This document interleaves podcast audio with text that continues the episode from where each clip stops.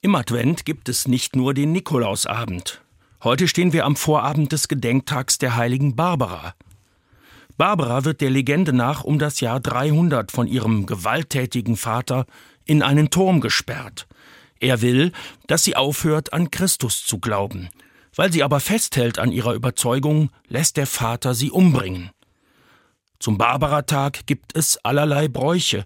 Viele stellen Zweige in eine Vase, die dann an Weihnachten blühen. Barbara ist auch Patronin der Bergleute. Die lassen am Barbaratag im dunklen Stollen ein Licht brennen, als Zeichen gegen Gefahr und Tod unter Tage. Auch das dunkelste Dunkel der Nacht lässt sich erhellen.